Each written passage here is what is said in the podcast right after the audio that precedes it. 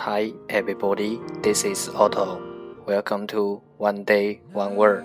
大家好，我是 Otto。您现在收听的是荔枝 FM 幺四七九八五六，图听每日十五分钟英语之每日一词。欢迎收听，欢迎订阅。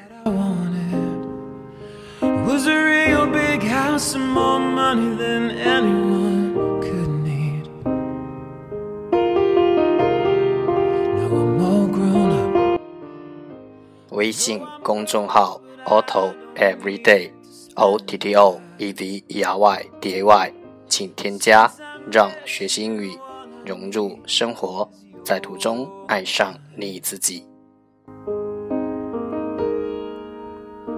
I just wanna love you. I just wanna love 让我们一起简单的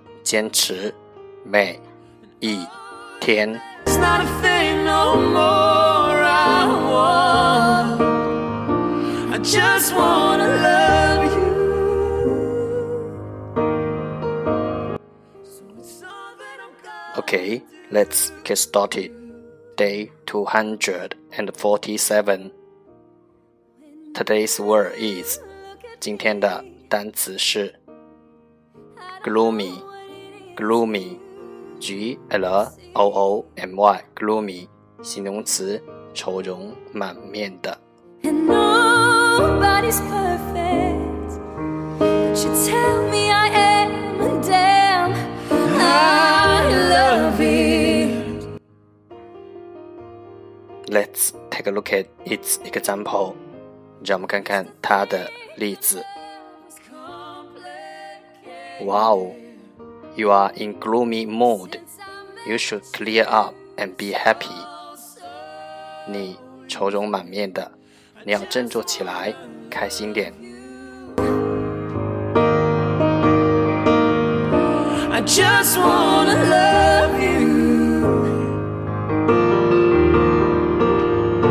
And oh, yeah, there's not a thing. Let's take a look at its English explanation. 让我们看看它的英文解释。Sad or depressed，悲伤，sad 或沮丧的，or depressed，悲伤或沮丧的。 Everything that's mine. All I need is Let's take a look at its example again. 让我们再看看他的例子。Wow, you are in a gloomy mood. You should cheer up and be happy. 你愁容满面的，你要振作起来，开心点。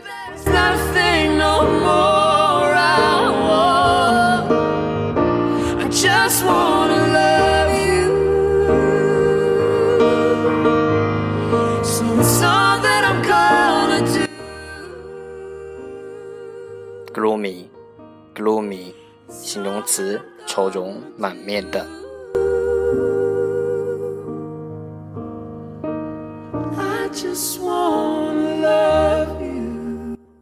That's all for today。这就是今天的每日一词。欢迎点赞分享，欢迎用听到的单词或坚持的天数评论，欢迎用荔枝 FM 录节目来投稿。欢迎和我一起用手机学英语，一起进步。See you tomorrow，明天见，拜拜。